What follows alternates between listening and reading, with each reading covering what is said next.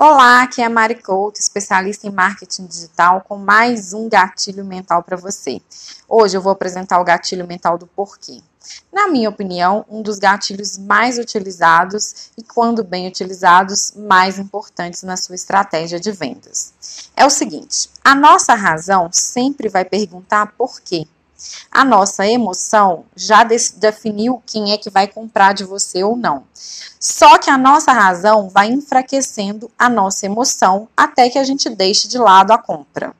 Então, o que, que nós precisamos fazer? Nós precisamos matar a nossa razão com todos os motivos, né? Com todos os porquês, para que a emoção vença. Por exemplo, é, a razão vai falar, é caro, a emoção mas você não quer uma solução? Aí a razão vai falar, mas ninguém conhece. Aí a emoção vai falar, mas por que? Mas é porque estamos chegando agora no mercado. Aí a razão vai falar, ah, mas já falaram mal.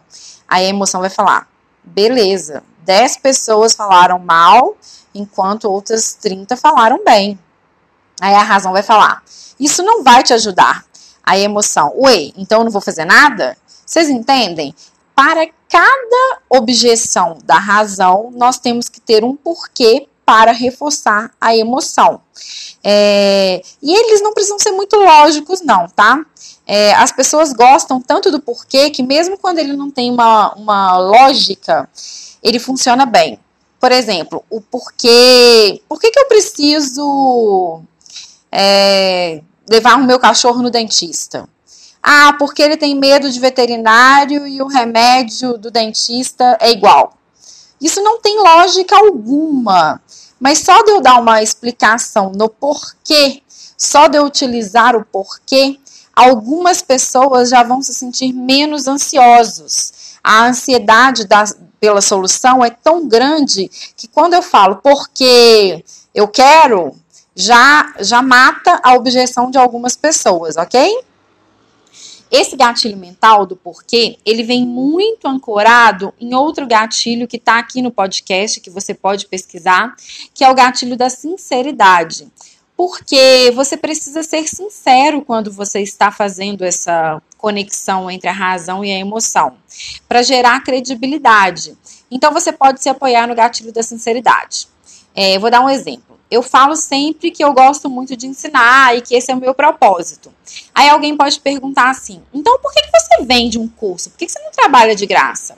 Aí eu vou responder: porque eu preciso viver, porque eu investi é, muito nisso, porque eu estudo várias horas por dia, porque a minha hora ela precisa ser paga, porque entendem? Então, com o tanto de de porquês que eu vou dando, eu vou acalmando a razão e vou deixando a emoção falar mais alto. É como se fosse um cabo de guerra. Então você está ali ansioso por uma solução, que é a sua emoção, e a sua razão está assim: calma, vamos analisar. Peraí, não vamos comprar, não. Não, não, não, não, não quero, não quero. Aí a emoção, por que não? Porque é, isso é bom, porque isso vai nos ajudar, porque isso vai resolver a nossa vida. Então, utilize sempre o gatilho do porquê. Quando alguém chegar para você perguntando sobre o seu produto ou seu serviço, explique por que, que seu produto ou serviço vai fazer, vai fazer diferença na vida dessa pessoa, ok? Um beijo e até a próxima.